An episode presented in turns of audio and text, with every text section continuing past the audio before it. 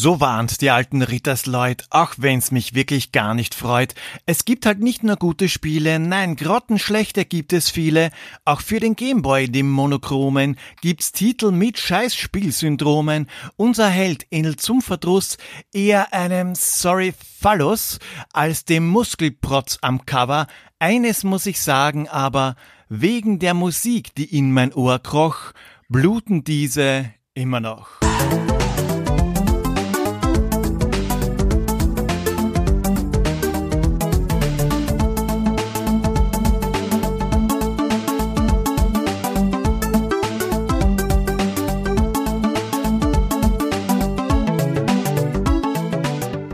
Folge 15 von Retrolog, dem Retropixels Podcast.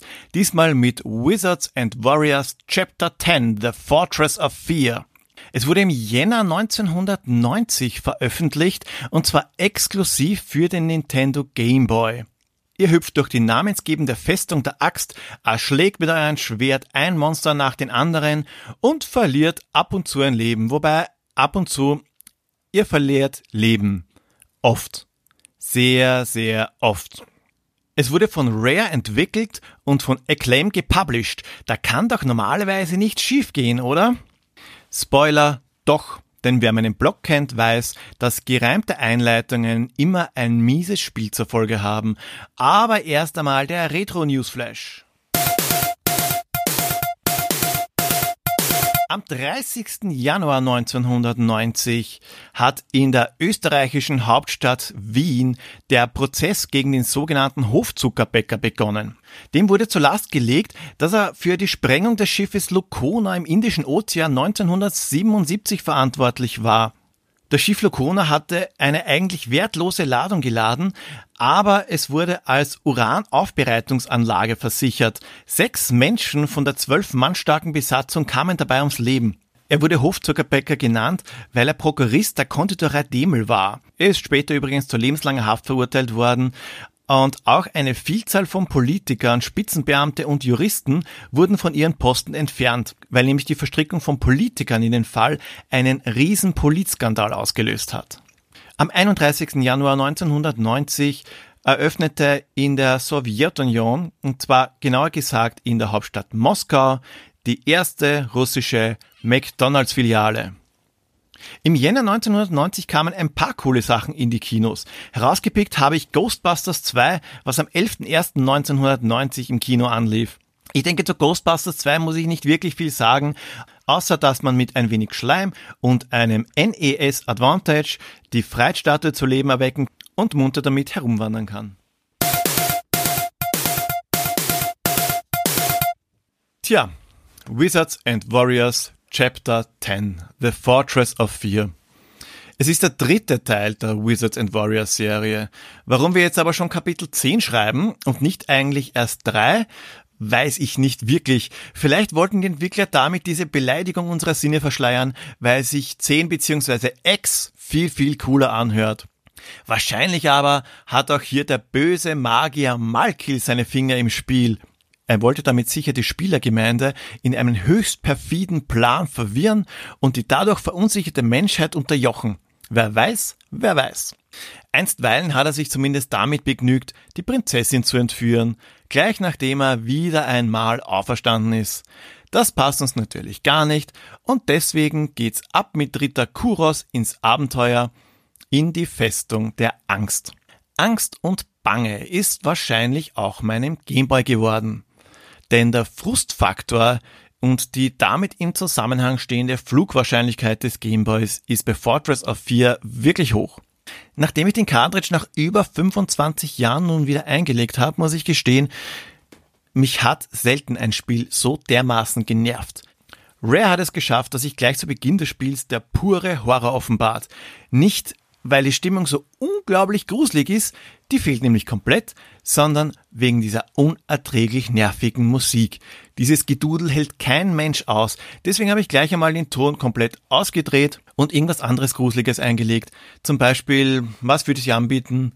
Helene Fischer, DJ Ötzi, irgendwelche Ballermann-Hits, was auch immer bei euch Gänsehautstimmung erzeugt. Auch von unserem Himmel auf Abwägen, der auf dem Cover abgebildet ist, ist nicht mehr viel da. Kuros ist eher ein süßer Ritter mit einem Helm, der sich offensichtlich von Lord Helmchen ausgeborgt hat.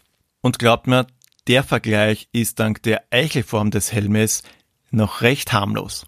Gut, ich starte die erste Runde, mache gleich zu Beginn kehrt und hüpfe nach links, um ein Extra-Leben zu bekommen und ein Schlüssel. Es ist unglaublich, dass man sich an sowas nach so vielen Jahren noch erinnern kann. Nach den ersten Sprungpassagen und ein paar gemeuchelten Fledermäusen habe ich dann auch schon das erste Leben verloren. Und warum? Nicht wegen der vielen Pfeile, die im Hirn des Ritters stecken, nein, sondern weil unser Held, warum auch immer, während des Sprunges nicht schlagen kann.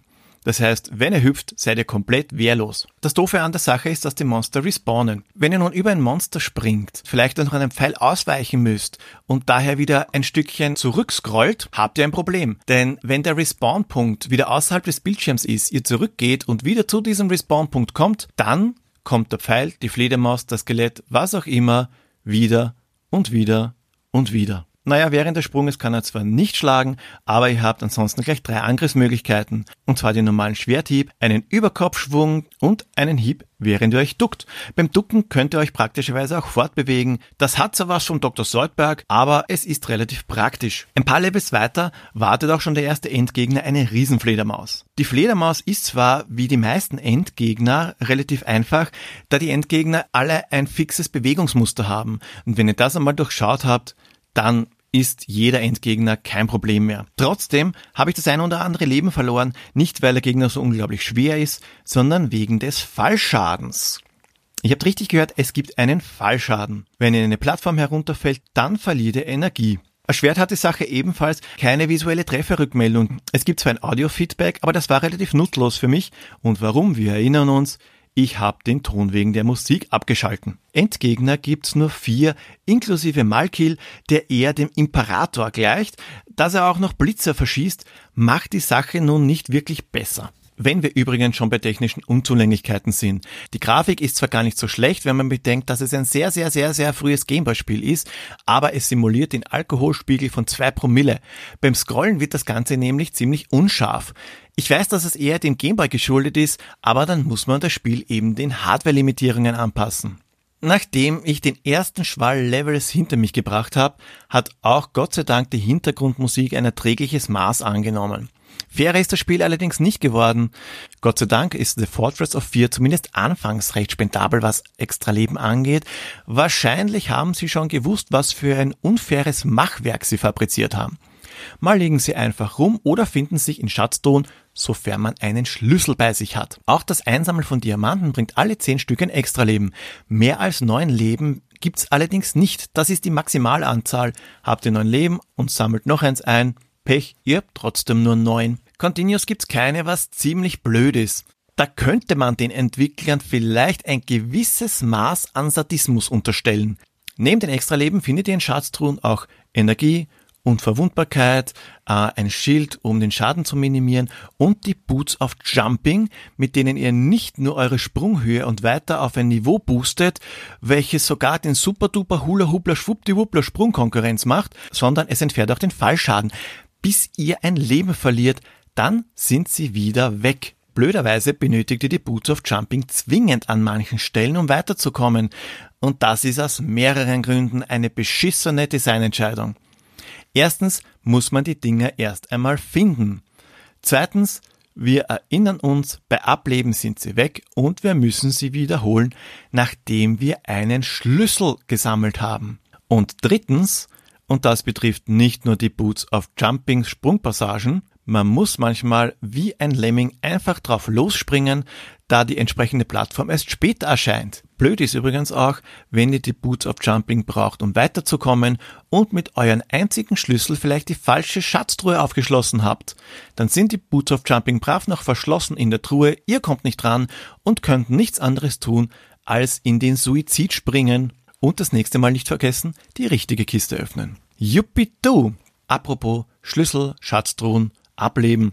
Ihr könnt natürlich auch brav die Schlüssel horten, mit fünf Schlüsseln herumlaufen, um die entsprechenden Schatztruhen später öffnen zu können. Wenn ihr allerdings das Pech habt und ein Leben verliert, sind gleich einmal alle Schlüssel futsch. Fallen ist ja nicht der einzige Weg ins Gras zu beißen. Denn der Fallschaden ist ein wirklich super Ding.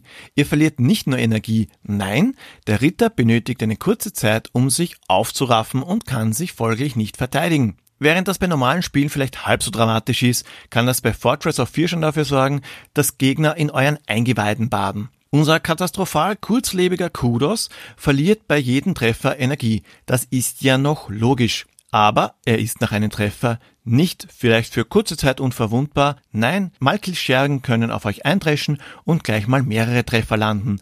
Wenn ihr also runterfallt, Pech habt und vielleicht gleich zwei Gegner auf euch eindreschen, war's das auch schon. Flüssiges Spielen ist unmöglich, denn wenn ihr Jump'n'Run-like einfach mal drauf losläuft, lauft ihr entweder einen Gegner in die Arme oder werdet vom Pfeilen durchbohrt. Wie ein Pensionist ohne Gehhilfe müsst ihr euch in Babyschritten vorantasten. Wenn ihr oft genug ablebt, was aus genannten Gründen schneller passieren kann, als euch lieb ist, habt ihr die Möglichkeit, euch in eine Highscore-Tabelle einzutragen. Mangels Batterie ist das aber genauso sinnvoll wie eine gebundene Ausgabe von Herr der Ringe für den 10-Sekunden-Tom.